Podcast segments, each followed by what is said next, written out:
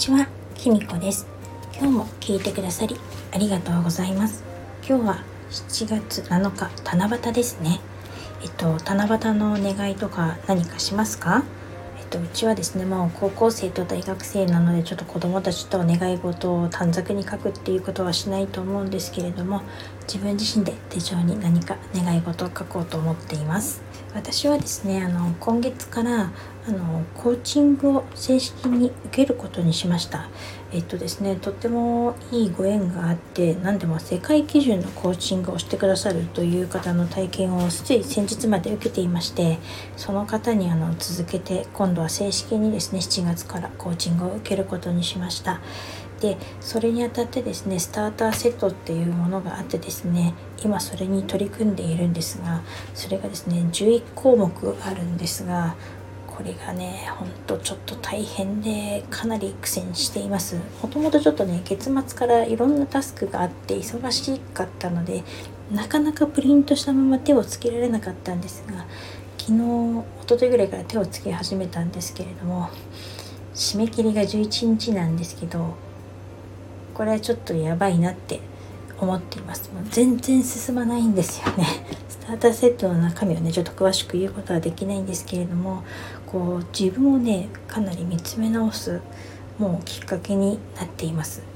あの私がコーチングを受けようと思ったのは自分の自己イメージを上げるっていうのと自分を見つめ直すためなんですけれどもすでにこのスターターセットでかなり自分を見つめ直さなければいけないということに気づきました。あのやっぱり人のことは客観的に見れるんですけれども自分のことは全然よく分かってないんですよね。分かってるつもりなんですけれどもこう文字にして書こうとするとですね全く進まないっていうか これは大変だなって正直思っててなんか考えすぎたせいかね一昨日ぐらいにちょっとあの風邪をひいててしまったのが昨日ちょっと熱っぽかったのでちょっと本当知恵熱かなってあの思ったりもしました。えっとでもねこのスターターセットが本当に自分を見つめ直す第一歩だなって感じているのでここはですねちょっとブログを書くとかそういうことをちょっとお休みして集中してやろうと思っています。今まで私はあの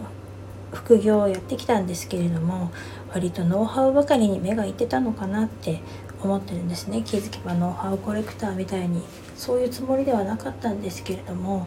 なんかなってたのかなって思うんですよ。だけどここで一旦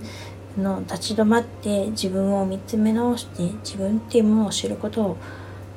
するしてくいこうって思いました。自分を知ることができたら